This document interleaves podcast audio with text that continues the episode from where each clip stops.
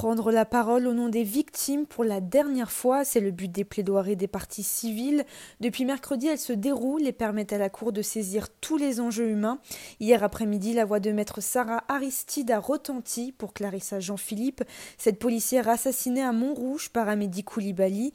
Elle parle au nom de Clarissa et de son rêve d'être devenue policière. Je voulais porter l'uniforme de mon pays avec fierté et dignité. Je voulais protéger ma maman si dévouée, aimante et protectrice. Pour l'avocat, tous les accusés ont joué un rôle dans la mort de la jeune policière en s'adressant à la maman de Clarissa Jean-Philippe qui s'effondre sur le banc des parties civiles durant la plaidoirie.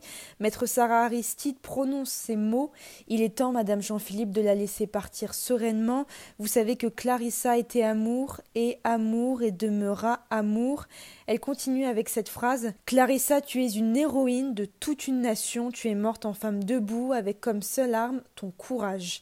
Après ces mots vibrants, c'est au tour de Maître Elie Korchia, avocat des deux caissières de l'hypercachère, de venir plaider à la barre. Il parle de Zari et Andrea, partis vivre en Israël depuis les attentats et totalement traumatisées par ce qu'elles ont vu.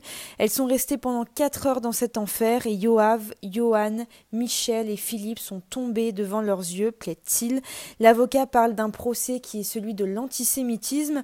Maître Corchia met aussi en avant les attentats commis par des fratries. Je le cite Il faut avoir confiance avec les gens qui sont à la manœuvre. Il y a des tandems dans ce procès, comme le duo belge de Charleville-Mézières ou encore le duo nordiste. Il cite alors le philosophe Alain Les morts ne sont pas morts car nous vivons. Un siècle plus tard, c'est ce que me rappellent mes deux clientes venir témoigner et parler pour ne jamais oublier les gens qui sont partis. À la barre, c'est maître Grégory Sixic qui s'avance à son tour pour représenter la famille de Johan Cohen. Le 9 janvier 2015, seulement 15 minutes ont fait quatre individus et ont plongé quatre familles dans le deuil et la souffrance. Il revient alors sur la mort de Johan Cohen, le premier à être touché, le dernier à succomber. Ses cris d'agonie étaient tellement insoutenables que plusieurs otages se bouchaient les oreilles, déclare-t-il. C'est la réalité de cette journée que maître Sixic veut raconter, une journée qui a plongé une famille dans le chaos. L'avocat décide aussi de lire un petit texte écrit par le papa de Johan Cohen, un père courage qui assiste à chaque audience pour comprendre et connaître la vérité, Maître Sixic finit sa plaidoirie en citant du Victor Hugo Johan, tu n'es plus là où tu étais, mais tu es parti là où je suis. Pour représenter les familles Saada et Atab, c'est maître Laurent Sechman qui vient plaider en citant un extrait d'Émile Zola dans J'accuse. Ce qui a existé il y a près de 125 ans existe toujours, déclare-t-elle.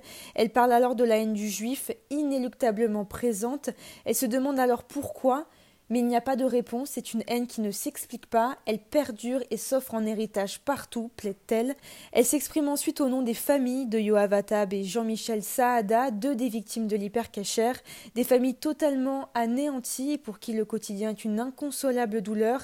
Elle pointe du doigt le manque de considération à l'égard des familles des victimes de la part du gouvernement ou encore de l'omerta des accusés présents dans les box. Elle finit alors sa plaidoirie en s'adressant à la Cour par cette phrase Au nom du français, je veux que vous rétablissiez les principes irréductibles où chaque juif a sa place, par votre verdict que soit inscrit liberté, égalité et fraternité.